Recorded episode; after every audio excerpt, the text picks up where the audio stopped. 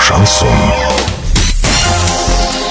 С новостями к этому часу Дарья Дмитриева. Здравствуйте. Спонсор выпуска «Строительный бум» ИП Халикова РМ. Низкие цены всегда. Картина дня за 30 секунд. Глава области Денис Паслер вместе с гендиректором УГМК Андреем Казицыным запустили в работу новые объекты на предприятии «Гайский ГОК».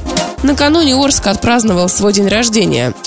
Подробнее обо всем. Подробнее обо всем. Глава области Денис Паслер вместе с гендиректором УГМК Андреем Казицыным запустили в работу новые объекты на предприятии «Гайский ГОК». Это главный вентилятор и ствол шахты «Северная вентиляционная номер 2». Мощный вентилятор проветривает горизонты, расположенные на отметке ниже тысячи метров. Ствол шахты был углублен на полкилометра до 1400 метров, и в нем установлены новые подъемные машины. Проделанная реконструкция значительно улучшит условия труда шахтеров и позволит увеличить производительность труда, отметил Паслер.